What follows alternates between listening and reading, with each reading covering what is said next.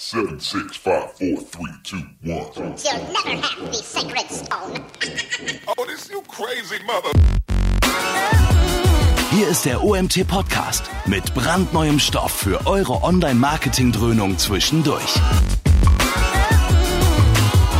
Heute mit dem OMT-Gründer Mario Jung.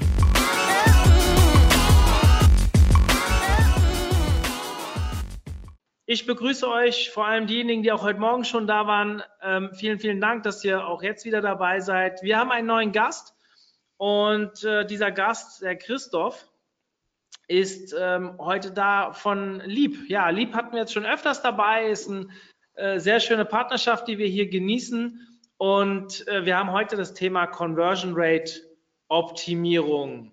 Lieber Christoph, ähm, vielleicht erstmal an dich vielen, vielen Dank, dass du dir die Zeit genommen hast und dieses spannende Thema hier präsentierst.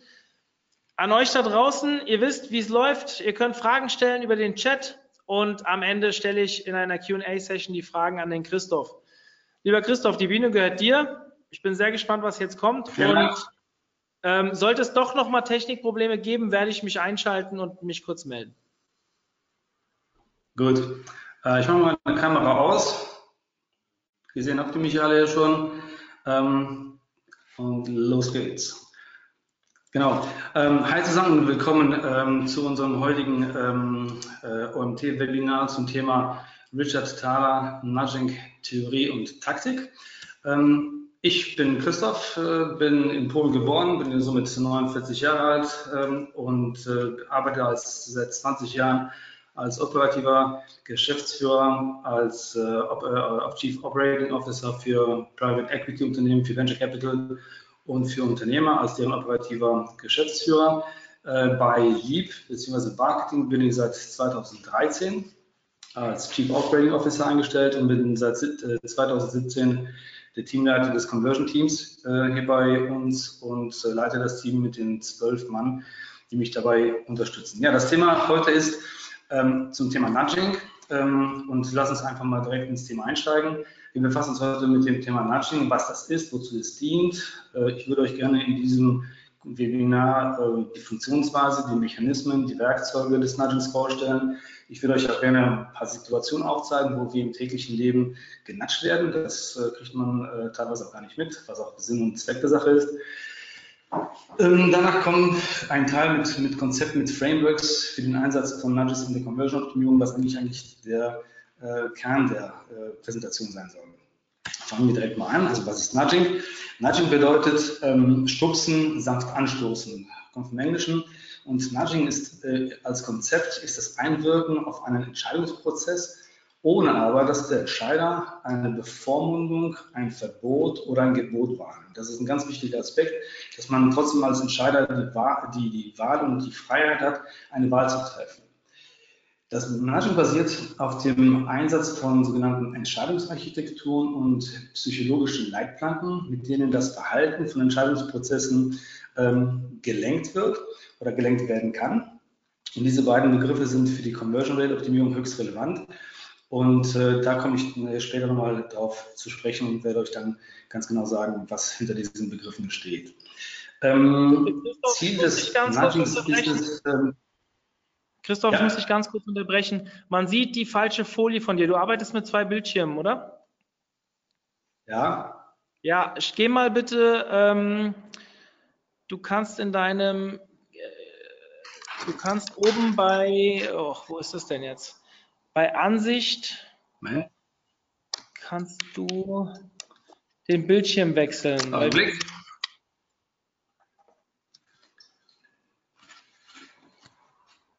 Genau, müssen sich die Bildschirmläuse. Genau. Jetzt, jetzt passt's. Sorry. so? Super, sorry.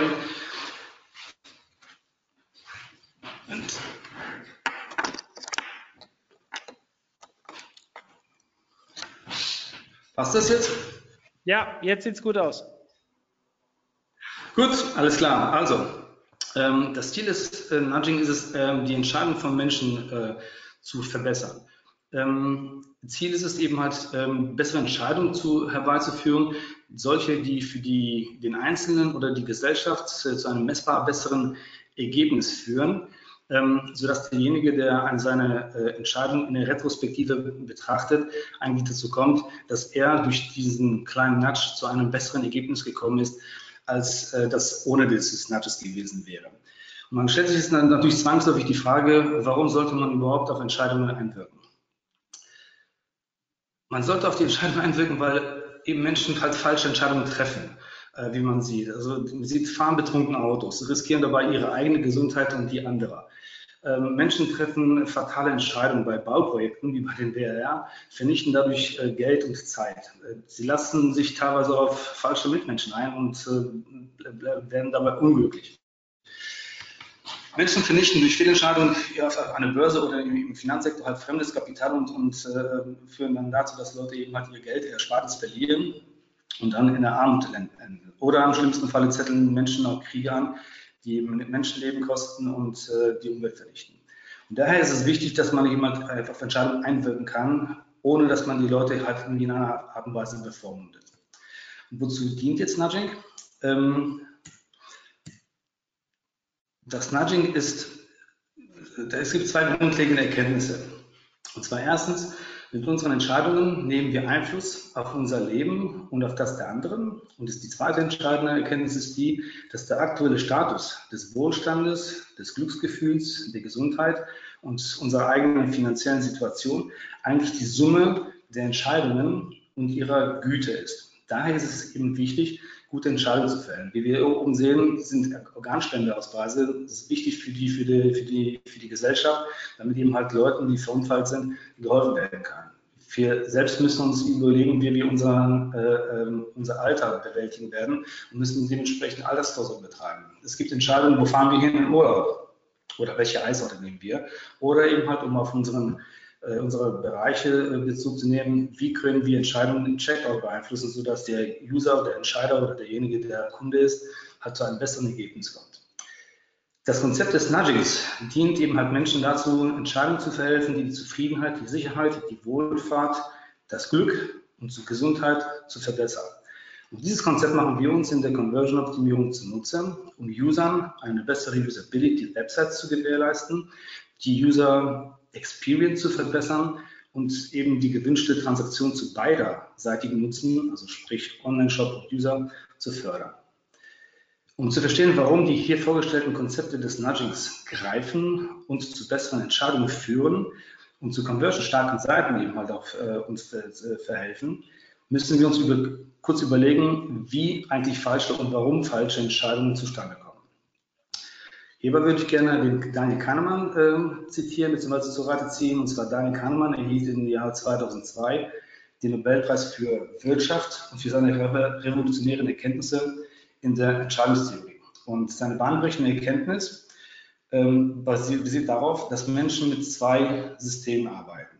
Einmal ist das System 1, das ist automatisch, das ist schnell, das ist spontan, arbeitet relativ mühelos und schöpft eigentlich die Urteilsfindung aus Erfahrungswerten, aus Faustregeln, aus psychologischen Verhaltensmustern und vererbten Reaktionsschemata. Das ist einfach so ein, ein, ein, ein, eine erste Reaktion, die wir, wenn wir vor einem Entscheidungsprozess stehen, als, äh, ergreifen.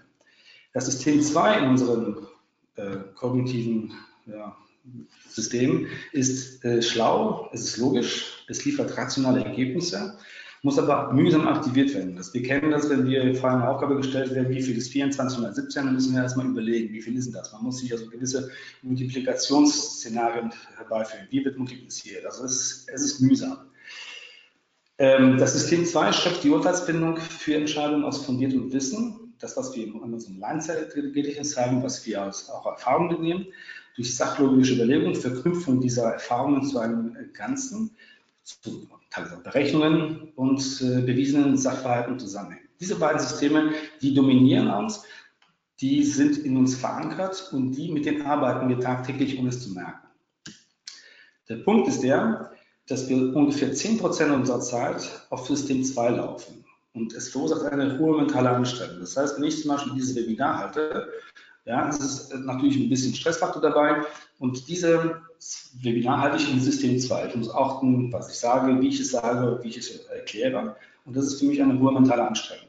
Im Gegenzug laufen wir 90 Prozent unserer Zeit auf System 1. Und das ist die, größte, die größte Ursache für Urteilsfehler.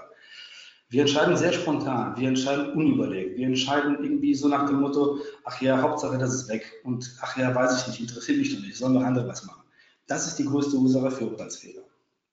Und äh, die Frage ist dann halt, wie kann man eigentlich diese Fehlentscheidungen beheben? Ja, man könnte natürlich hingehen und sagen, guck mal Leute, arbeitet mehr mit dem System 2. Aber erstens, es ist eine hohe mentale Anstrengung. Zweitens ist, sind die System 2, also diese, diese anstrengenden Systeme, halt relativ ja, unterschiedlich ausgeprägt. Und man muss sich überlegen, wie kann man diese Entscheidungen, die Menschen mit System 1 machen, halt verbessern. Die Antwort darauf ist eben halt Nudging. Und jetzt komme ich zu dem nächsten Punkt. Also wie funktioniert Nudging?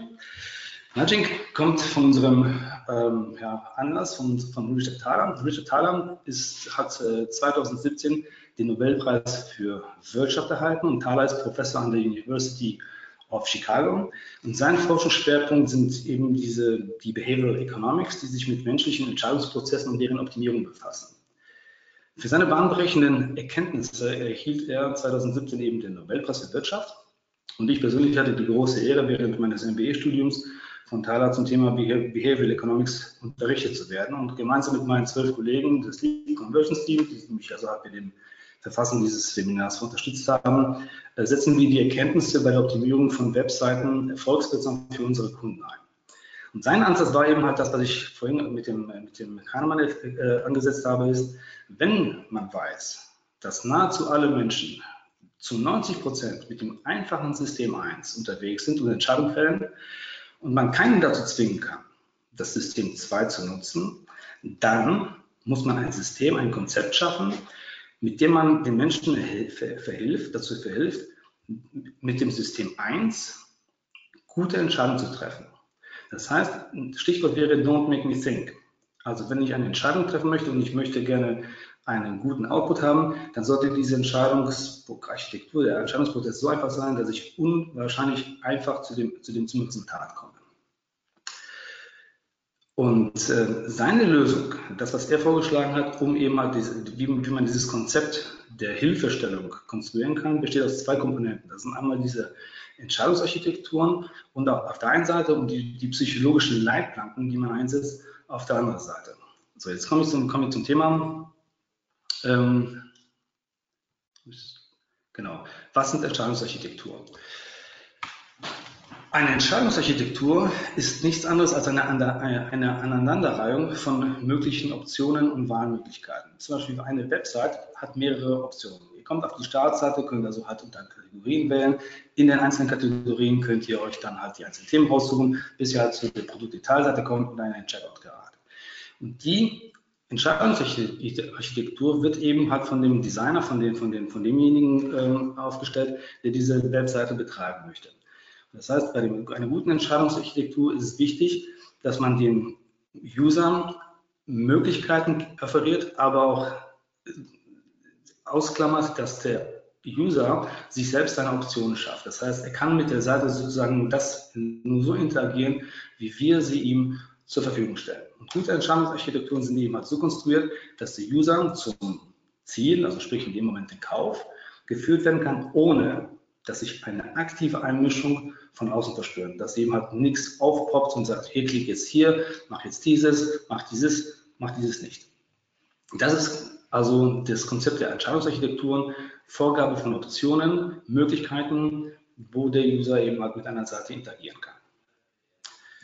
Bei den psychologischen Leitplanken handelt es sich um, um, bekannte empirische Zusammenhänge zwischen einem Impuls den man also einem Menschen verleiht oder signalisiert, einem Signal einem, oder einem Stimulus und einer darauffolgenden Reaktion, die bei einem Menschen ausgelöst wird. Also wenn ich jetzt jemanden mit einem schweren Gegenstand auf den Finger klopfe, dann weiß ich ganz genau, er wird Schmerz verspüren. Und genauso ist es bei der Psychologie. Wenn Menschen auf eine gewisse Art und Weise stimuliert werden, gibt es eben halt eine, äh, geben sie eine Reaktion her, von dem man auch wissen kann, dass sie eben halt bei den, bei den meisten Menschen auch eintritt. Was sind zum Beispiel solche Leitplanken? Und solche Leitplanken sind eben halt zusammengefasst unter Heuristiken und psychologischen Effekten. Dazu zählt zum Beispiel der Endowed Progress Effekt. Der besagt, beschreibt das Phänomen, dass Personen, denen man ihre Fortschritte innerhalb einer, einer, einer Zielsetzung aufzeigt, beharrlicher auf dieses Ziel hinarbeiten als diejenigen, die ohne visuelle Fortschrittsanzeigen halt äh, in dem Prozess sind. Sprich Progress Bar. Ihr seht oben bei mir in der Präsentation ist auch eine Progress Bar. Wir sind gerade halt im Thema 3 auf dem dritten Slide. Wir werden gleich in aktiv Slide eben halt auf den vierten, auf den, auf den vierten Bereich übergehen. Der andere Effekt oder ist der Left-to-Right Reading Bias. In unseren Kulturkreisen hat man sich das angewohnt, dass man halt oben links beginnt zu lesen und dann nach rechts geht. Das hat äh, Impact auf zum Beispiel die Gestaltung von Texten, von, von, von Content oder hat eine Ausrichtung des Textes, dass eben halt entweder linksbündig oder rechtsbündig gemacht wird. Der Status quo Bias ist ein interessantes Ding. Also für viele Menschen sind Veränderungen mit einem Störgefühl behaftet. Das heißt, wenn sich etwas verändert. Ja, daher ist es wichtig aufzuzeigen, ob und wie sich der Status quo im Ideal verbessert und ähm, dass er sich in keinem Fall verschlechtert. Also Rabatte sind zum Beispiel bis zum Checkout zu kommunizieren, damit der User weiß, hey, ich habe hier einen Rabatt und den schleppe ich jetzt halt auf jedem, in jeder Stufe, in jedem Schritt des, des, des, des Funnels mit, damit der Kunde oder der Besucher eben halt weiß, hey, den Rabatt, den habe ich mir gesichert, den weiß ich und den nehme ich mit. Ähm, ein anderer Punkt ist Paradox of Choice. Paradox of Choice äh, besagt, dass der Mensch bei zu viel Auswahlmöglichkeiten eher dazu tendiert, keine Auswahl zu treffen, als überhaupt eine. Also das heißt, für die Webseite wäre das zum Beispiel, also nicht zu viele Produkte auf einer, äh, auf einer Produktübersichtsseite anzubieten, weil das verwirrt die Leute, die wissen nicht ganz genau, was sie machen wollen. Stellt euch mal vor, ihr geht in einen Laden da, und wollt euch einen Anzug kaufen und da hängen zum Beispiel 35 Anzüge in verschiedensten Farbtönen, Abstufungen und, und, und. Damit man eher dazu tendiert, keinen Anzug mitzunehmen, Geht man aber in eine Boutique, wo fünf Anzüge hängen, ist die Wahrscheinlichkeit, ja, dass man einen Vergleich, direkten Vergleich der Anzüge zu einer Entscheidung kommt, wesentlich höher. Deswegen Takeaway für Paradox of Choice, nicht zu viele Produkte auf einer Seite anzeigen. Ähm, da gibt es also noch zig Dutzende, viel mehr äh, äh, Effekte, die man sich zunutze machen kann, um immer diese Leitplanken, diese psychologischen Leitplanken auf einer Seite zu implementieren. Wo treffen wir Nudging im Alltag? Ähm, die Entscheidungsarchitekturen im Alltag, da will ich euch mal drei oder vier vorstellen, ist zum Beispiel der Klassiker, der Geldautomat. Das Geldabheben hatte früher eine schlechte Entscheidungsarchitektur. Der damalige Prozess sah, sah wie folgt aus. Man geht an den Automaten, man schiebt die Karte rein, gibt die PIN rein, man erhält dann das Geld und man entnimmt die Karte. Das Problem dabei war, dass der Mensch eigentlich zum Ziel sich gesetzt hat, Geld abzuheben. Und sobald das Geld in der Hand ist, ist für ihn mental diese gesamte ähm, Transaktion sozusagen abgeschlossen. Die Leute nehmen das Geld entgegen, zählen das durch, gucken, ob das alles da ist, drehen sich um, gehen weg. Endeffekt ist, die Karte wird vergessen. Das hat aber dann folgenden Impact. Das heißt, wenn die Karte vergessen ist, muss die nochmal rausgeschickt werden. Man kann in der Zeit keine Einkäufe tätigen. Es entsteht also halt ein finanzieller Schaden für die Gesellschaft und für einen selbst. Man hat also die Entscheidungsarchitektur dann geändert und hat gesagt, so, wir machen das ein bisschen anders. Wir geben jetzt die Karte ein, geben die PIN, müssen aber vorher, bevor wir das Geld erhalten, das, äh, die Karte entnehmen. Das, hat da, das führt dann dazu, dass das Geld, das Empfangen des Geldes von dem Kartenentnehmen abhängig gemacht wird. Und das heißt, derjenige hat keine andere Möglichkeit, als die Karte zu entnehmen, um an das Geld zu kommen. Und das ist ein klassischer Nudge, weil dadurch sorgen wir, dass die Karten nicht vergessen werden, ohne aber, dass derjenige in irgendeiner Form auf, dieses, auf diese Aktion aufmerksam gemacht werden muss oder zu dieser gezwungen wird. Früher gab es immer diese Piepserei von Automaten, hey, sie haben ihre Karte vergessen. Das entfällt dadurch, dass man halt die Entscheidungsarchitektur in dieser Hinsicht wesentlich verbessert hat. Ein anderes Beispiel ist die äh, Pariser Metro. Früher gab es also halt ein Problem damit, weil die Touristen und auch die Einheimischen haben nicht gewusst, wie man das Ticket in diesen Slot einführt. Und äh, dazu kam es dann zu Staus, äh, die Leute kamen nicht durch, die mussten herumprobieren. Es gab Verspätungen, Meetings mussten verschoben werden oder gar Unterschriften wurden verlegt. Es führte da halt zu einem gesellschaftlichen, wirtschaftlichen Schaden. Was hat man gemacht? Man hat erstmal die Tickets überarbeitet.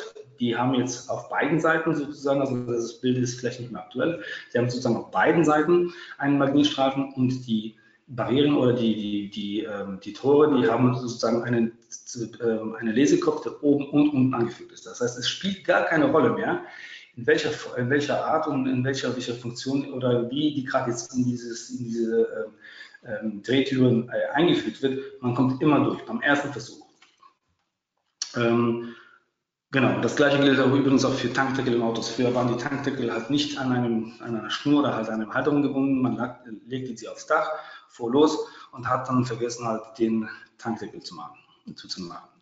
Ein anderes Beispiel ist zum Beispiel hier eine Tür, die dem fehlen, dieser Tür fehlen Griffe. Das heißt, hier ist der Nudge, du kannst nicht nur drücken. Und beim Exit, wenn man also halt einen, einen Ausgang äh, benutzen möchte, dann will man durch diese Tür raus. Also wenn man ihm mal diese, diese Griffe weglässt, haben die Leute keine andere Möglichkeit, als den, ähm, die Tür zu pushen.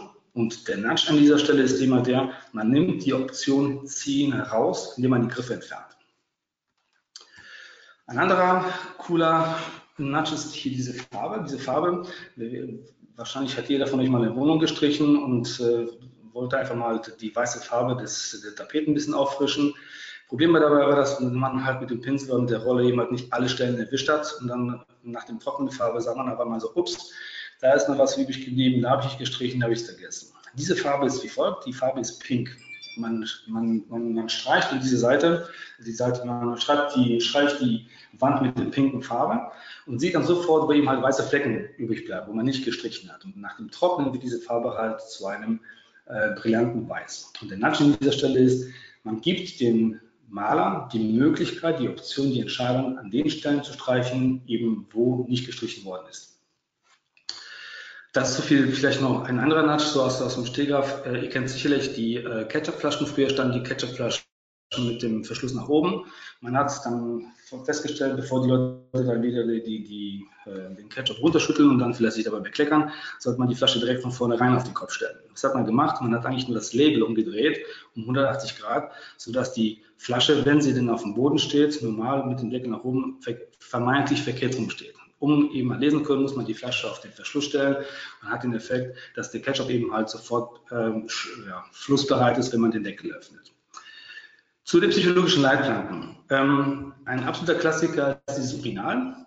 Ähm, diese Fliege, die oben, die in diesem Urinal äh, implementiert ist, zieht eben halt die Aufmerksamkeit der Männer auf sich, die vor diesem Urinal stehen. Und ähm, ja, ich sag mal, die Streuverluste, die bei, diesem, bei, bei, dem, bei dem Geschäftsverrichten entstehen, sind wesentlich kleiner. Und äh, man hat diese Fliege extra da eingebaut, um eben mal diese Streuverluste zu senken. Äh, dadurch senkt man die Reinigungskosten auf Flughäfen oder halt in, in sehr, sehr stark frequentierten äh, Orten und man macht dadurch immer die, äh, die Toiletten äh, eben sicherer und von Betrieb her preiswerter. Ja? Und wie gesagt, hier auch steht nirgendwo drin, pinkeln Sie bitte geradeaus oder achten Sie darauf, was Sie tun. Es ist einfach eine Fliege und der Rest geschieht von alleine. Also wieder ein ganz, ganz toller Nudge, die Leute werden nicht bevormundet, nicht irgendwie durch Gebote, Verbote hingewiesen. Sie machen genau das, wofür eben halt was, was die anderen sich überlegt haben, durch ein einfaches, durch einen einfachen Sticker. Ähm, das ist ein cooles Ding und zwar, man, man malt so auf, die Straße so vermeintlich schwebende Betonblöcke und als Autofahrer, wenn man sich einem solchen Konstrukt nähert, dann hört man also praktisch also seine Ölwanne schon irgendwie Goodbye sagen. Was macht man? Man bremst automatisch ab, um sich zu vergewissern, was ist das? Vielleicht ein drastisches Beispiel, aber es wirkt sehr, sehr gut, um eben halt Leute vor einem Zebrastreifen zum Abbremsen zu bewegen, um dadurch eben die Sicherheit der Fußgänger halt zu gewährleisten. Ähm, ein letztes Beispiel, ähm, das ist hier der äh, Lakeshore Drive in Chicago, da bin ich auch selber mal gefahren. Wie ihr seht auf dem Bild, auf, dem, äh, ähm, auf der Straße, auf, der, auf, dem, auf den Lanes sind so äh, in parallelen Abständen so Querstreifen aufgemalt. Die werden zur Kurve hin immer enger angeordnet. Und äh, der Effekt, der sich dabei einstellt, ist der, dass wenn man bei einem, mit einer gleichbleibenden Geschwindigkeit diese Straße fährt, kommen einem die Streifen erstmal in regelmäßigen Abständen entgegen, aber dadurch, dass die nach hinten enger getaktet sind, hat man das Gefühl, dass man beschleunigt. Und man geht automatisch vom Gas und bremst sogar ab, sodass man sicher um die Kurve kommt. So viel zum Thema Nudging im Alltag, zum, zum Konzept des Nudgings. Und jetzt würde ich gerne mal den, den, den, zweiten Teil des Webinars dazu widmen, um euch zu zeigen, wie kann man da diese, dieses Konzept des Nudgings in der Conversion-Optimierung verwerten. Ähm, das ist eigentlich, glaube ich, der wichtigste Slide. Der zweite, der nächste Slide wird der wichtigste sein. Aber das ist so das, das, das Rezept für den Conversion Success. Wenn man geschickt mit Entscheidungsarchitekturen, also mit den Optionen, die einem auf der Webseite zur Verfügung gestellt werden und den psychologischen Leitplanken sehr, sehr gut eine ausgewogene Balance und eine gute Akzentierung findet, dann führt das eben halt zu einer guten Conversion Rate. Unabhängig davon, ob wir von einer Makro-Conversion oder einer Micro-Conversion sprechen, dass derjenige auf eine andere Seite geht oder vielleicht mal was anderes anklickt. Ähm, jede Website ist eine eigene Entscheidungsarchitektur, da der User eben dauernd Handlungsoptionen hat. Also er kann lesen, er kann scrollen, er kann irgendwelche Eingaben machen, CTAs klicken, nichts tun oder auch die Seite schließen. Und je nachdem, was das Ziel eurer Seite ist, muss eine entsprechende Entscheidungsarchitektur auf die Seite konzipiert werden und dann gebaut werden, programmiert werden. Die Entscheidungsarchitektur ist, wie oben bereits genannt, eben ein Mix aus relevanten Handlungsoptionen, die der Situation entsprechen und die Zielerreichung fördern sollen und dementsprechend mit den entsprechenden psychologischen Leitplanken also gewürzt. Die psychologischen Leitplanken triggern genau das, was die Entscheidungsarchitektur vom User abverlangt. Ähm, genau. Jetzt gehen wir mal zum nächsten Slide und zwar ist hier, das gebe ich ja, also das ist glaube ich der wichtigste, wichtigste Slide des Webinars und zwar sind das, das Framework für gute Entscheidungsarchitektur. Jetzt kann man sich überlegen, woraus bestehen denn diese Entscheidungsarchitekturen? Also es ist einfach ein, Buzzword, ja, hört sich gut an, aber wie kriege ich, was ist, was macht das eigentlich aus? Was macht eine gute Entscheidungsarchitektur aus? Ähm, in diesem Abschnitt werden wir uns sechs Werkzeuge angucken, und die für solide und gute Entscheidungsarchitekturen verantwortlich sind. Also sie sind sozusagen die Grundlage für super gute Nudges, äh, die zugunsten oder zu besseren Entscheidungen führen sollen. Das sind zunächst mal Defaults. Fehlantizipation, Feedback, Mapping, Entflechtung und Anreize. Das kommt nachher nochmal in der Zusammenfassung zusammen und jetzt gehe ich auf die einzelnen ähm, Punkte ein. Der Default. Ähm, der Default ist ein extrem starker Nudge. Ist, der Default ist als der große Bruder des Status Quo Bias, ja, und der Status Quo Bias wiederum entspringt der Verlustaversion und bewirkt, dass die Menschen stark dazu tendieren, den Status quo zu bewahren, also keine Veränderungen zu bewirken, weil sie fürchten, dass ein Wechsel in einen anderen äh, ihren Status quo verändert, äh, verändert und gegebenenfalls sogar verschlechtert. Die Menschen verändern den Default kaum. Ja, aus, zwei, aus drei Gründen. Erstens, weil sie nicht wissen, ob die Änderung sie vielleicht schlechter stellt. Zweitens, weil es auch zu anstrengend ist, sich in die Folgen der Änderung einzudenken, das heißt die Folgen oder die Konsequenzen des Wechsels von Default in eine andere Option zu antizipieren. Und am Ende des Tages ist es einfach bequem. Ja, es ist einfach ein Klick mehr, den ich mir spare, wenn ich einfach sage, so, da hat mir irgendwie jemand vorgeschlagen, den Newsletter zu abonnieren. Ich weiß, das gilt, gilt nach der DSGVO nicht mehr, aber früher waren halt die Defaults, die Newsletter-Abonnement war optional eingeklickt und das wäre eben halt deswegen gab es eben mal so viele Subscriptions, weil die Leute ähm, zu faul waren, ja, zu sagen, ja, mache ich mal nicht, ja, habe ich keinen Bock drauf und klick das mal weg. Die Menschen, ähm, die vor einem Default stehen, die assoziieren mit dem Default eine Zustimmung, eine Billigung oder gar eine Unterstützung desjenigen, der diesen Default gesetzt hat. Ja. Die denken einfach, naja, derjenige, der das Ding da, den Haken gesetzt hat, der wird sich schon was dabei gedacht haben, dass dieser Haken da ist. Und wenn da noch eben noch Social Proof dazukommt, das heißt, wenn ähm, man sagt, okay, 500.000 Leute haben diesen Newsletter schon abonniert, dann ist das der Default eine nahezu unumstößlich, unumstößliche ähm, Entscheidung. Hier seht ihr zum Beispiel bei Google, ja, da werden die Defaults gesetzt. Ich weiß jetzt nicht, wie viele von euch sich also diese Defaults durchgelesen haben. Also ähm, ich müsste mir überlegen, Navigationsfehler mit Hilfe eines Webdienstes beheben äh, ich weiß nicht, was das ist. Also wenn ich das wegklicke, dann weiß ich, was auf mich zukommt. Ich lasse die Dinger in der Regel stehen und deswegen sind diese Defaults an dieser Stelle halt bei, von Google sehr, sehr stark. Ein anderes Beispiel ist hier bei ähm, Autoscout 24. Ähm, da werden also drei Defaults gesetzt. Ich suche neue Autos, ich suche gebrauchte Autos und ich suche eine Tageszulassung. Wenn ihr mal auf die Seite drauf geht und einfach mal die äh, einzelnen Häkchen wegklickt, dann werdet ihr sehen, wie viele Treffer unten wegfallen. Wenn ihr gebraucht wegklickt, dann fallen für 2,1 Millionen Treffer weg. Es bleiben nur noch neue Autos und Tageszulassungen übrig und die belaufen sich äh, etwa, auf etwa 200.000. Das heißt, wenn, wenn, wenn wir es dem User überlassen, zu sagen, welches Auto suchst du, dann muss er überlegen, brauche ich neues, gebrauchtes Tageszulassung, er muss dreimal klicken, er muss nachdenken. Wir stellen es einfach hin und sagen so, wir haben jetzt dir die Möglichkeit, wir geben uns 2.345.000 Treffern was auszusuchen. Und by the way, Autoscout hat dementsprechend 2,1 Millionen mehr Möglichkeiten, Optionen, eine Transaktion zu bewilligen, zu, zu, zu durchzuführen. Was eben halt für Autoscout wichtig ist, weil sie davon auch profitieren. Dann ein Default für Spendenaktionen. Der Default ist hier auf 75 eingestellt. Man hätte auch eine Null reinsetzen können. Entscheide doch du selber, was du, wie viel du spenden willst. Wenn man diesen Default hier auf 75 setzt, wird sich wahrscheinlich die Spende in irgendeinem unmittelbaren Bereich um die 75, 75 Euro einpendeln, weil eben halt der User sich überlegt, na, der wird sich schon was dabei gedacht haben, wenn er 75 eingestellt hat. So viel zu Defaults. Ähm, nächstes Thema, Fehler antizipieren. Fehlerantizipation reduziert definitiv die Abbruchraten einer Website. Wenn man den User in einen Fehler laufen lässt und ihn also halt nicht dafür irgendwie ähm, ja, oder auf das Messer laufen lässt und er begeht Fehler, er ist frustriert, er springt ab. Ähm, die Inline-Validierung ist zum Beispiel für die meiste Fehlerantizipation ein, ein unglaublich starkes und tolles Mittel. Hier ist ein, ein Negativbeispiel. Hier kann ich als Gast was bestellen. Also wenn ich bei Telefon das Pflichtfeld Ausfüllung schreibe rein keine Angabe, wird das erstmal akzeptiert. Und wenn ich eine E-Mail-Adresse angebe, die also keine, ähm, keine gültige ähm, ähm, Domain hat, äh, werde ich trotzdem durchgelassen. Das heißt, dieser Prozess wird im Nach nachgelagert, es wird dann geprüft und wenn ich Fehler gemacht habe, springe ich wieder zurück und muss die Angabe gegebenenfalls neu machen. Im schlimmsten Fall ist das Formular wieder leergefegt, ich muss wieder alles von neu beginnen. Also wenn ich weiß, dass die Leute hier einen Fehler machen können, indem sie halt beim Telefon entweder Zeichen eingeben und nicht nur Ziffern oder falsche E-Mail-Adressen eingeben, muss ich das auf jeden Fall hier rein, äh, muss ich diesen Fehlern hier entgegentreten, diese antizipieren und dementsprechend dafür Sorge tragen, dass derjenige an dieser Stelle keine Fehler macht. Anderes Beispiel ist hier auch eine, ein, ein Formular.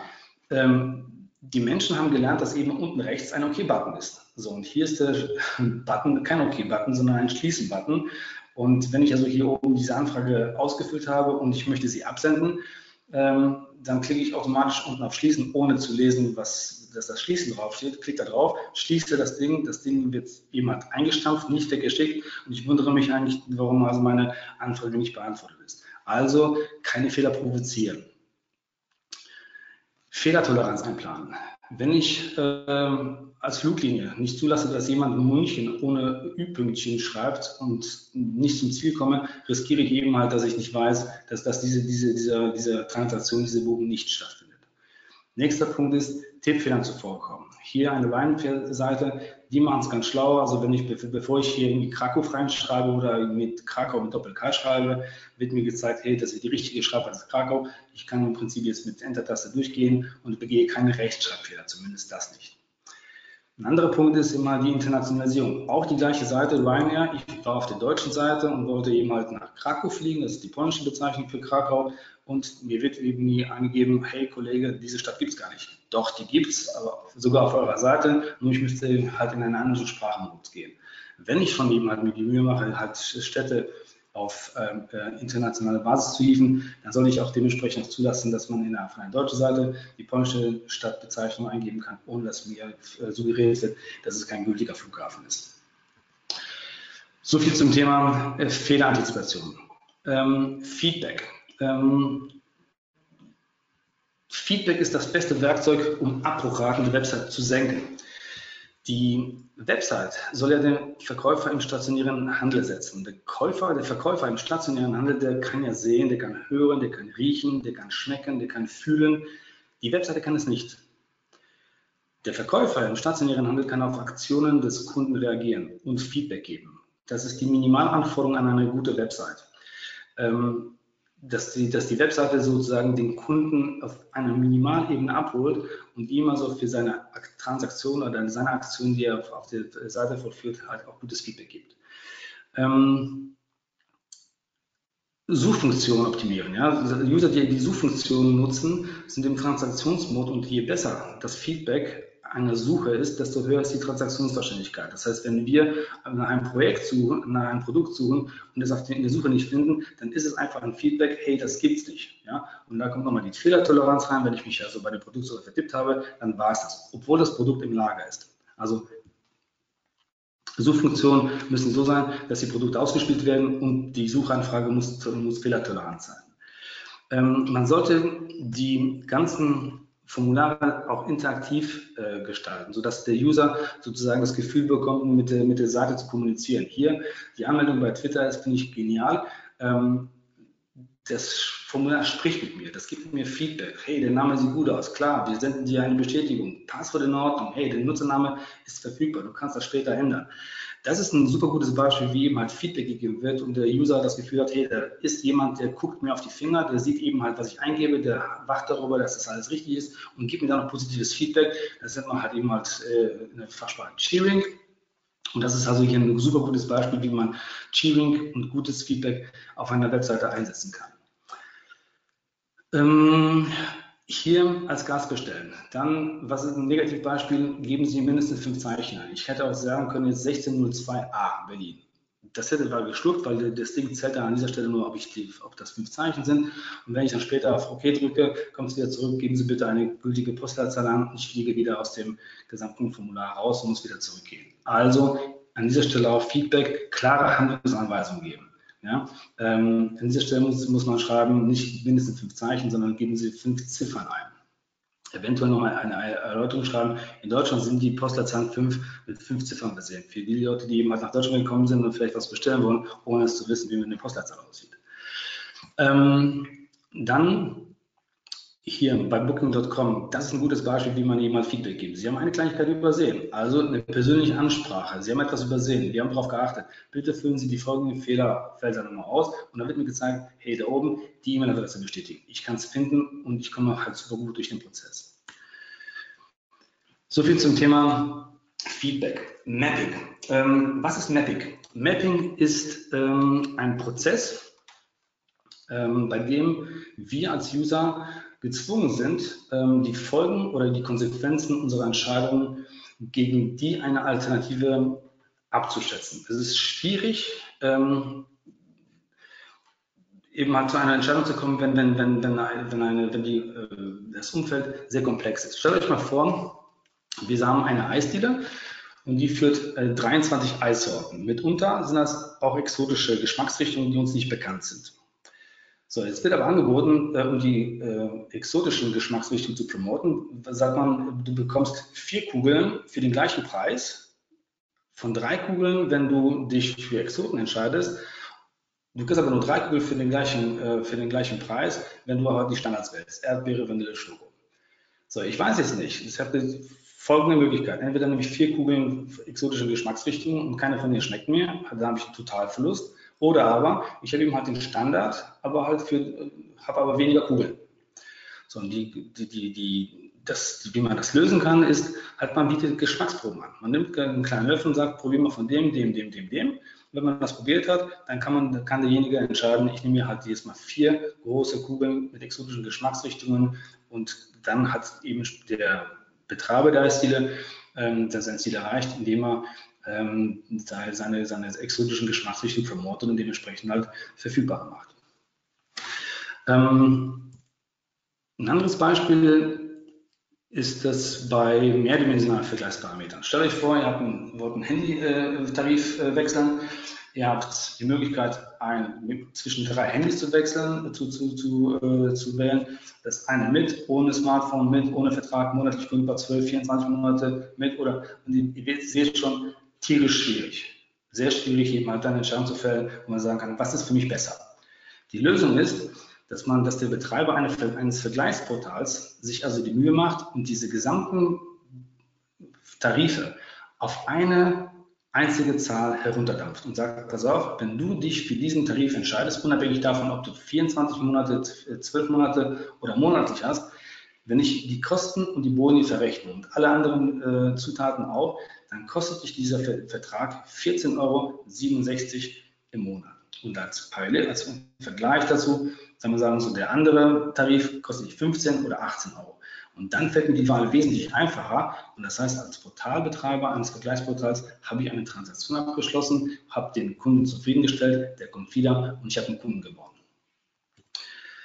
Das ist hier das Beispiel, was ich gerade gesagt habe. Stelle, guck mal hier, Wunderberg und Vattenfall. Die bieten also zwei Stromtarife an. Was haben wir hier? inklusive 153 Euro Sofortbonus, inklusive 15% Neukundenbonus, Klammer auf, 160 Euro, 12 Monate Preisgarantie, dann du 320 Euro dauerhaft sparen und ja, dann kostet mich das im, im ersten Jahr 756 Euro. Klingt auf dem ersten, auf dem ersten Blick ganz gut.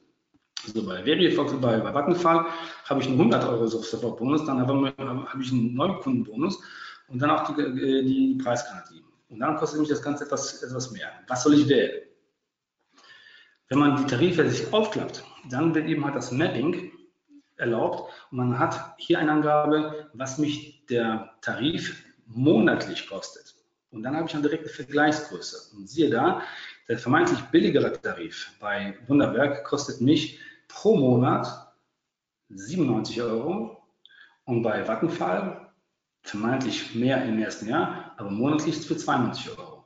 Und das ist ein ganz gutes Beispiel, wie man eben eine, eine, eine, eine, äh, auf einer Seite eine, ein Mapping einbaut, wo eben halt komplexe Entscheidungsprozesse wo eine Entscheidung auch von mehreren Komponenten, mehreren Größen zusammen abhängt von dieser, mit, mit der gleichen Einheit, auf einen Wert runterdampft und diese dann dementsprechend viel, viel besser vergleichbar macht und dann dazu, daraus kann man halt eine wesentlich bessere, saubere Entscheidung für sich selbst fällen.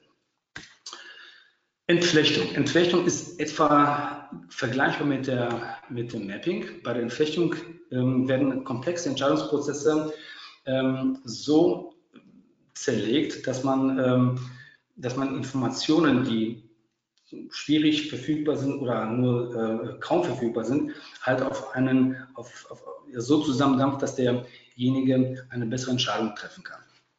Ähm, hier habe ich zum Beispiel, äh, zum Beispiel, wenn ihr auf nach Usedom fahren wollt, äh, im Urlaub, und eure Präferenzen sind zwei getrennte Schlafzimmer, zwei getrennte Bäder, Mitnahme von Haustieren muss erlaubt sein, maximal fünf Minuten vom Strand etc. pp.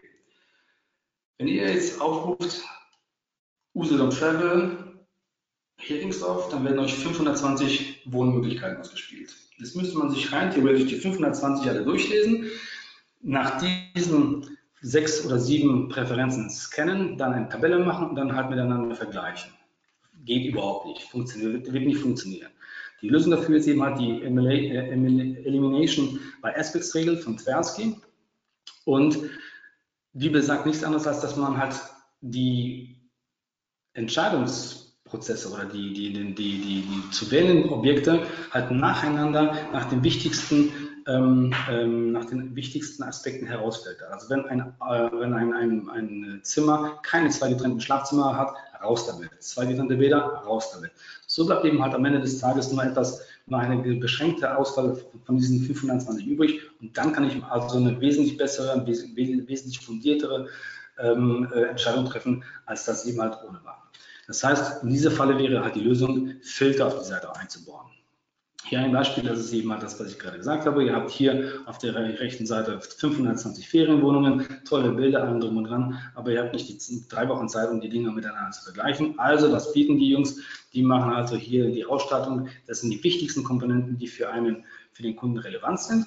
Und man kann also halt dementsprechend ein paar Sachen wegklicken und dann reduziert sich die Auswahl auf, auf, auf paar wenige äh, Apartments oder Wohnheim, äh, Wohnungsmöglichkeiten und man kann dann dementsprechend halt nochmal zusätzliche Kriterien hinzufügen und dann dementsprechend eine saubere Entscheidung fällen.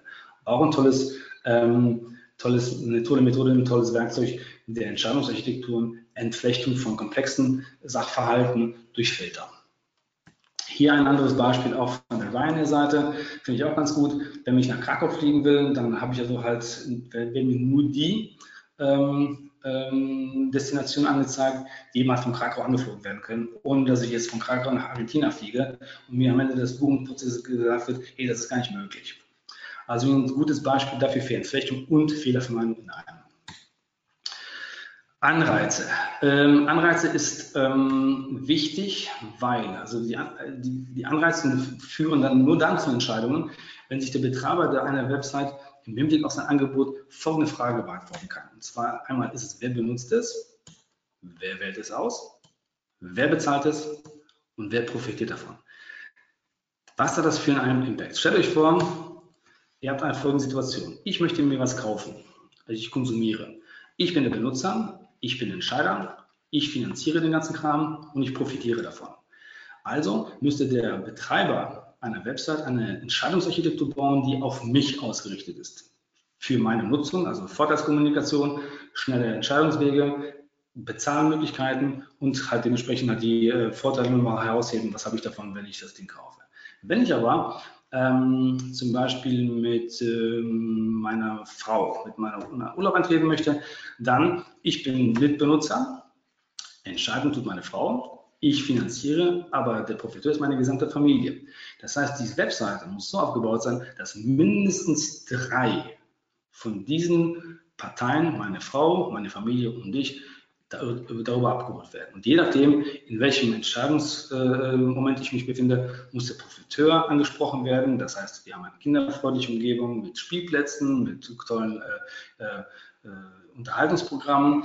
Ähm, für mich wäre wichtig, okay, habe ich einen Rabatt, kriege ich irgendwie, kann ich es später bezahlen auf Rechnung oder mit der Kreditkarte sofort. Und Entscheidung, meine Frau muss eben halt dementsprechend gute Filter gesetzt haben, damit sie halt zu einer guten Entscheidung kommt. Und wie ihr seht, je nach Situation, je nach ähm, Umstand je nach ähm, Zweck ist die Entscheidungsarchitektur halt von diesen vier äh, Größen abhängig. Benutzer, Entscheider, Finanzier und Profiteur.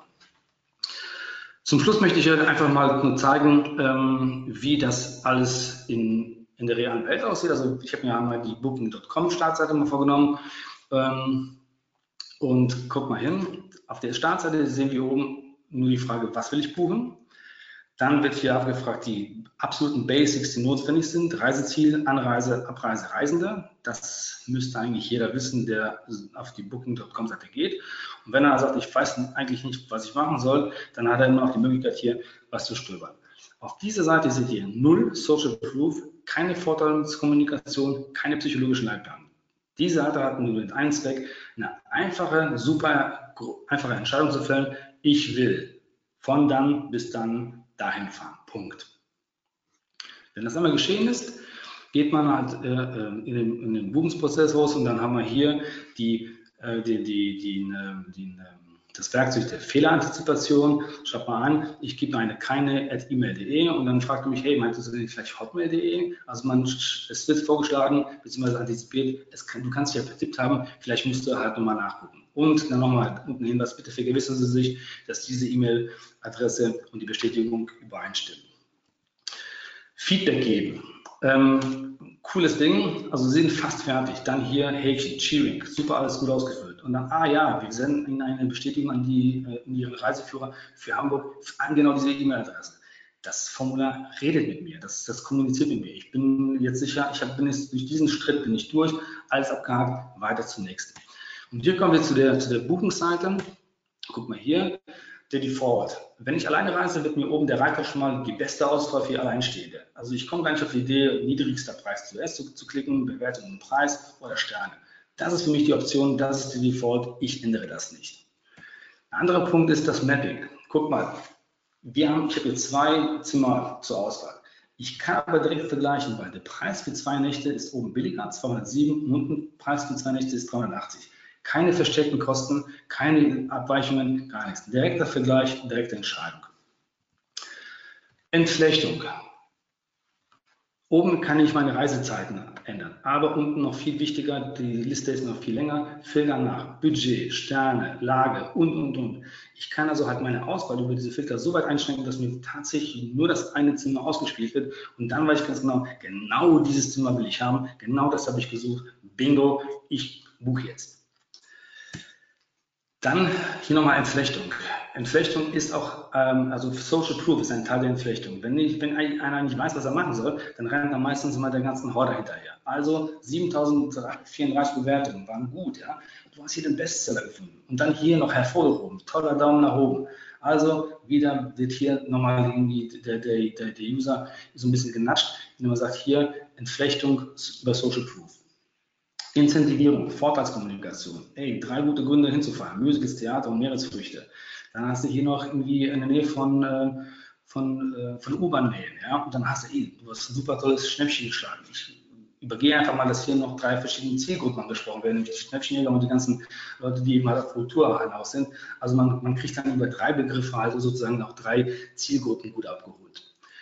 Ähm, psychologische Leitplanken, da, da habt ihr die Verlustaversion.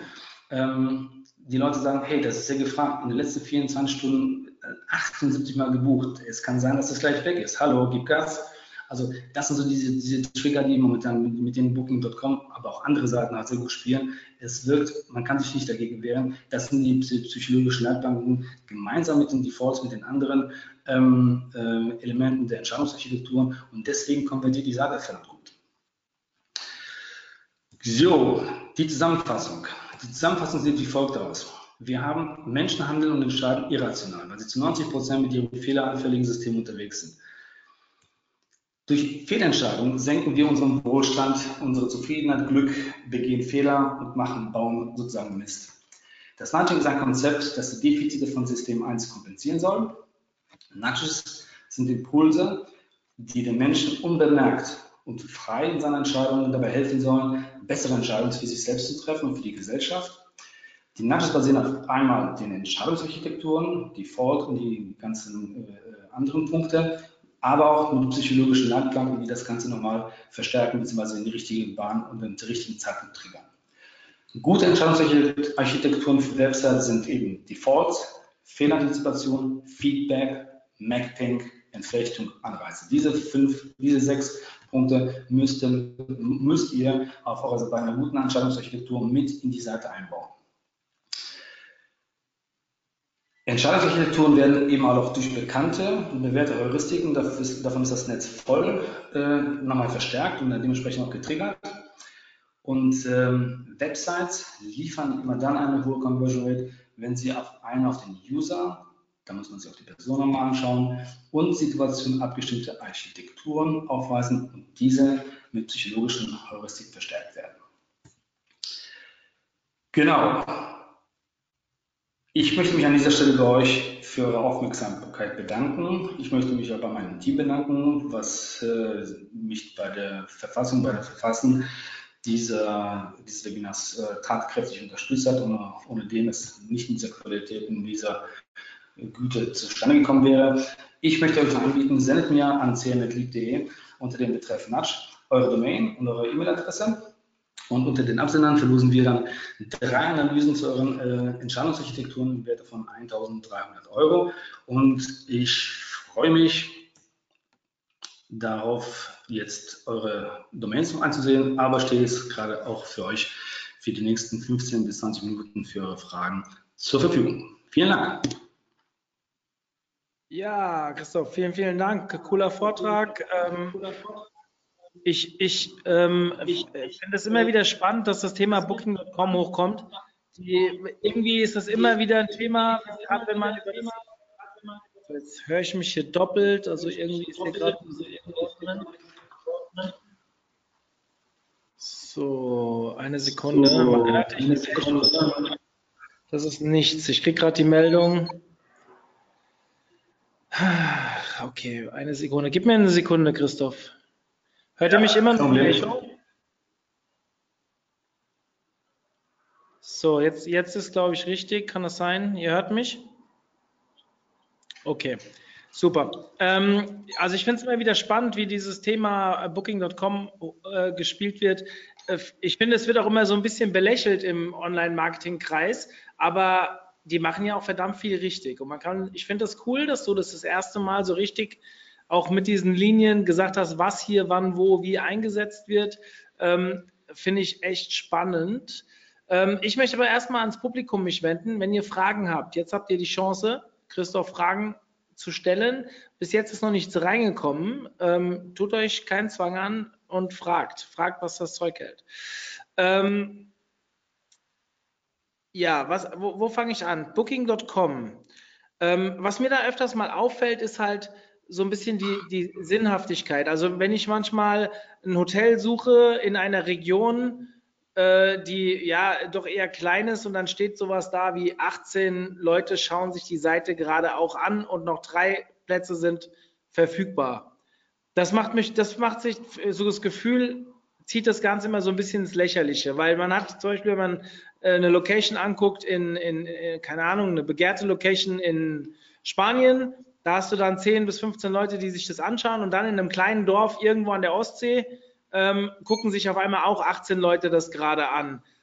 das wirkt so, als würde das nicht immer wirklich, ähm, wie soll ich sagen, also es wirkt unreal. Wie, wie gehst du damit um, beziehungsweise ähm, was wäre dein, deine Empfehlung da? Ähm, das ist ja eine psychologische Leitplanke und die, die spielt ja auf die Verlustaversion ein. Und das ist ja, äh, wir können uns nicht dagegen wehren. Das geht nicht. Ähm, auch wenn du dir sagst, okay, da sind jetzt keine 18 Leute, die sich das Hotel anschauen. Ähm, das ist unmöglich in dieser Zeit und schon gar nicht in dieser Region. Es wird trotzdem wirken. Also du kannst dich nicht dagegen wehren. Dein Gehirn spielt verrückt und sagt, ey, du musst das zugreifen, weil ansonsten ist das gleich weg. Ähm, das ist das eine. Man kann es, also man kann es nicht ausblenden. Man kann nicht das rational vor die Augen führen und sagen, ja, die spielen da mit meinen Nerven, die spielen auf meinen Dings, das machen die verdammt gut. Das ist das Erste. Also man kann sich nicht dagegen wehren, ähm, man kann nur kühlen Kopf bewahren und versuchen eben halt diesen Prozess entweder ähm, langsamer zu machen, also sich nicht eben halt zwingen zu lassen.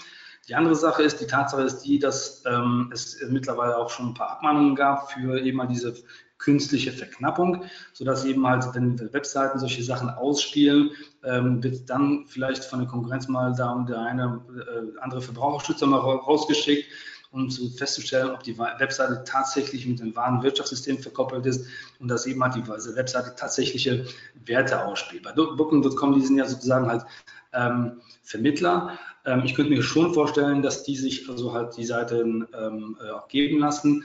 Äh, auf der anderen Seite muss man auch sagen, es ist ein einfaches Kalkül. Wenn die Abmahnung mich, weiß nicht, 5000 Euro kostet, ich aber dafür 50.000 verdiene, dann ist es einfach ein ganz einfaches Rechenbeispiel zu sagen, ist halt so. Also um deine erste Frage zu beantworten, man kann sich nicht dagegen wehren, ähm, man kann das vielleicht irgendwie sich rationalisieren, aber auf der anderen Seite ist es so, ähm, man kann, ja, es, man, man, weiß nie, ob das wirklich oder, wirklich oder falsch ist, aber es spielt an dieser Stelle keine Rolle. Hm, okay. Ähm, ja, nochmal der Appell an euch draußen, stellt Fragen. Ja, ich habe immer noch nichts bekommen. Das Thema, ich finde es sehr, sehr spannend und ich finde es, wir haben ja schon mehrere Conversion-Optimierungs-Webinare hier gehabt. Ich finde, an der einen oder anderen Stelle war das noch ein bisschen deutlich herausgearbeitet. Also, ähm, ja, Lob kommt rein. Danke fürs Lob. Ähm, jetzt erstmal Fragen, Leute, bevor ich gleich beende und ähm, ihr euch danach ärgert, dass ihr nicht gefragt habt. Ähm, ich kann vielleicht an der Stelle die, die Zeit nutzen, um euch darauf hinzuweisen, am Montag geht unsere Timetable von der Konferenz online. Ihr habt ja alle, die von euch schon ein Ticket haben, durften ja mit abstimmen, wie die ähm, Besetzung der Vorträge dieses Jahr bei uns sein wird. Das ist mittlerweile entschieden. Heute werden alle Speaker benachrichtigt, die dabei sind oder halt auch nicht dabei sind. Und am Montag geht das Ganze online. Also, wenn ihr noch überlegt, ob ihr im September dabei seid, Schaut am Montag rein. Wir gehen davon aus, dass die Tickets dieses Jahr relativ schnell weg sind. So, lieber Christoph, also es kommen jetzt gerade keine Fragen mehr rein. Ich tue mir irgendwie schwer, es zu beenden, weil ich glaube, es werden sich eine Menge Leute ärgern. Es gibt, ah, jetzt kommt was. Gibt es einen Tipp, Nudging abgesehen von Shops auf kleinen Webseiten zu nutzen? Ähm, jede Seite ist für, Nudging äh, ähm, zu gebrauchen. Also es gibt keine, keine große, keine kleine Seite. Es ist einfach die Frage, was man mit der, mit der Webseite äh, bewirken möchte. Wenn die Seite ähm, zum Beispiel einen, einen, ähm, einem äh, Steuerberater äh, angehört und ähm, er möchte gerne erstmal seine, seine ähm, Dienstleistung hervorheben und seine, seine, seine, seine Kompetenzen, dann ähm, ist es eine Sache des Contents, aber am Ende des Tages konvertiert die Seite ja nur dann, wenn man ähm, den äh, Besucher dazu animiert, ein äh, Beratungsgespräch oder Beratungstermin zu vereinbaren. Und äh, da greifen die genau die gleichen Regeln, genau die gleichen äh, äh, Werkzeuge wie bei Booking.com. Äh, guckt einfach mal, dass, dass die fortgesetzt werden, ähm, dass, die, ähm, dass es beim Formular eben als Feedback-Cheering eingesetzt wird, dass man Fehler antizipiert, äh, dass man auch im, beim Mapping könnte ich mir vorstellen, dass man sagt, guck mal da, ähm, es gibt hier die und die Anbieter, die ähm, Webseite macht dir dann eine Einkommensteuererklärung für 13,95 Euro und dann, wir machen das für 10,99 Euro oder für 13 äh, oder für 15 Euro, aber noch zusätzlich mit den und den Vorteilen. Also es gibt keine, keine Größe, äh, also eine größenabhängige ähm, Trigger, wann man Nudges oder wenn man, wo man Entscheidungsarchitektur oder psychologische Leitplanken einsetzen kann. Das fängt, das, das geht auch mit einseitigen Landingpages los. Also da gibt es also auf keinen Fall eine Begrenzung. Hm. Ja, ich finde das ganz, auch, ganz, ganz spannend. Gerade, ich habe mir viele Dinge mitgenommen, die wir auch für den OMT einsetzen können. Dementsprechend, ähm, ja, es ist, äh, ich habe schon lange darüber nachgedacht, ob man ähm, nicht zum Beispiel sagt, wie viele Tickets noch da sind. Ja, also äh, ich meine, dieses Jahr verkaufen wir besser als die letzten Jahre. Es war jedes Jahr besser, nur dieses Jahr scheint es das erste Mal voll zu werden. Und du weißt ja, wie es ist. Wenn wir es schaffen, es dieses Jahr alle zu verkaufen, dann wird nächstes Jahr jeder, der unbedingt dabei sein will, früher buchen, weil er Angst hat, dass er am Ende kein Ticket mehr bekommt. Das funktioniert aber erst dann, ja. wenn du einmal ausverkauft warst. Und dann ist halt die, die Frage, ähm, ja, wie geht man damit am besten um? Hier ist noch eine Frage reingekommen. Hast du Best Practice, wie hm? Nudging gut in der E-Mail-Kommunikation eingesetzt wird? Ähm, müsste ich mir, also ich müsste mal ähm, die E-Mail angucken. Also da geht es eigentlich darum, man kann, mit, wenn, man, wenn man sich die Nudges anguckt, also Entscheidungsarchitekturen plus die psychologische Leitplanung. Meine erste Frage wäre, ähm, die E-Mails, die, die, die, rausgeschickt werden, sind die in irgendeiner Art interaktiv? Äh, kann, man, kann ich da was klicken? Muss ich da was entscheiden? Oder ist es einfach nur eine E-Mail, die ich bekomme und die dann äh, nur durchgelesen werden muss? Ähm, der, der, Prozess dieses E-Mail-Marketings, das fängt ja damit an, dass die E-Mails mal geöffnet werden und dann eventuell nochmal darauf geantwortet wird. Das sind ja diese Micro-Conversions, auf die ja eben halt alle Marketer äh, abfahren. Also ähm, für das Öffnen der Mail gibt es eigentlich einen einfachen Trigger. Man muss jemand den Betreff so ähm, interessant machen, dass derjenige sagt, hey, was ist denn da drin? Und dann hat man erstmal eine kleine Micro-Conversion. Dann muss man gucken, dass man den Content so ausrichtet, dass derjenige auch da irgendwie in den, in den Sog gezogen wird, ähm, um eben halt sich die E-Mail komplett durchzulesen. Da kann man auch diese psychologischen Leitplanken ein, einklinken, mit Buzzwords arbeiten. Das hängt ganz, ganz stark davon ab, was man mit dieser E-Mail bewirken möchte. Möchte man, dass, dass, dass, dass derjenige, der zurückruft, einen Download macht, einen Link klickt, ähm, oder eben halt darauf antwortet oder wie auch immer. Es gibt ähm, Best, Best Practices gibt es schon, also Betreff auf jeden Fall gut muss es, muss es, äh, muss der Betreff sehr interessant, sehr spannend gestaltet werden, um eben halt den, den, die, die Öffnung der E-Mail ähm, äh, zu, zu bewirken. Und ab dann ist eben halt die Frage, was ist das für eine für eine E-Mail, was hat sie für einen Inhalt, was soll die bewirken, wo ist der Call to Action und wie kriege ich das hin? Aber ich kann mir gerne, wenn, wenn du mir die E-Mail mal zuschickst, können wir uns die gerne mal auf jeden Fall anschauen, dann kriegst du auf jeden Fall von, von mir Feedback. Ja, das ist ein interessantes Angebot. Ähm, so, wir haben jetzt 16 Uhr schon vorbei. Ich hätte jetzt gesagt, wenn noch weitere Fragen sind, schreibt äh, vielleicht doch Christoph direkt an. Ähm, du hast, glaube ich, auf einer deiner Folien deine E-Mail-Adresse angezeigt gehabt. Ähm, ja, genau. Dann äh, die Aufzeichnung wird heute noch online gehen, also irgendwann heute Abend. Das heißt, wenn ihr irgendwas verpasst habt oder das Ganze äh, euch nochmal anschauen wollt, also da waren ganz viele wirklich tolle Punkte, Aufzählungen, so wie das, was wir jetzt gerade sehen, ähm, wo man vielleicht auch so wie eine Checkliste das abarbeiten kann und sich mal Punkt für Punkt in die Themen reinarbeiten kann. So finde ich persönlich immer spannend. Vielleicht nicht immer alles gleich auf einmal umsetzen wollen, sondern erstmal mit einem Thema anfangen, dann die Webseite verbessern auf das nächste Thema. Und ähm, da ist natürlich genau so eine Prä Präsentation perfekt. Äh, meine Frage vielleicht zum Ende an dich, Christoph. Können wir die Präsentation zur Verfügung stellen? Würdest du uns dem, den Zuhörern zur Verfügung stellen? Ich denke, spricht dagegen, ja. Ja, dann würde ich dich ja. bitten, sie mir zuzuschicken. Mario, ich, ja, ich mache folgendes, Mario. Es gibt, äh, das sind ja auf, die, auf, dieser Präsentation sind einige Animationen drauf. Wenn ich euch die PDFs rausschicke, dann kriegt ihr auch dementsprechend für jede Animationsstufe ja. äh, eine PDF. Was ich machen kann, ich kann euch gerne mal einen Film, äh, äh die Präsentation in einen Film konvertieren und die dann halt online stellen. Das ist ungefähr 100 MB, aber das wird kein Problem sein. Ja, sehr gerne. Dann würden wir das, den Link dazu oder wie auch, wie wir es auch immer machen, oder die Datei dann auch im geschlossenen Bereich hinterlegen. Da, wo ihr euch dann die Aufzeichnung anschauen könnt, könnt ihr euch das dann theoretisch auch runterladen. Ja. Super. Ähm, ja, dann Christoph, dir nochmal vielen, vielen Dank dir nochmal vielen, vielen Dank. Ähm, ich entschuldige mich an alle für die Technikprobleme, die wir hatten. Ähm, ja, ihr seid es nicht gewohnt. Ich weiß, passiert. Ich kann es leider nicht ändern. Aber wir haben das ja, glaube ich, hier noch ganz gut gewuppt und der Vortrag war trotzdem ähm, zum Ende hin natürlich ein, ein, wirklich ein Inhalt mit richtig Mehrwert und dementsprechend hoffe ich, ihr könnt darüber hinwegsehen. Ich wünsche euch ein schönes Wochenende da draußen. Es soll ja sonnig werden und bitte denkt dran, am Montag geht es schon weiter. Wir haben den nächsten Content Monday mit zwei Webinaren zum Thema Content Marketing, zwei verschiedene Sachen. Einmal mit einer Mitarbeiterin von der Galeria Kaufhof, die da für den Online-Shop zuständig ist. Und wieder ein ähm, Doppelteam, was äh, von der Diva E dabei ist und ein Thema vorstellt. Schaut einfach mal rein unter omt.de slash Webinare und meldet euch gleich an. Dann sehen wir uns hoffentlich am Montag bereits wieder und dann hoffentlich ohne Technikprobleme. In diesem Sinne, schönes Wochenende, Christoph, vielen Dank und ich bin raus. Ciao, danke.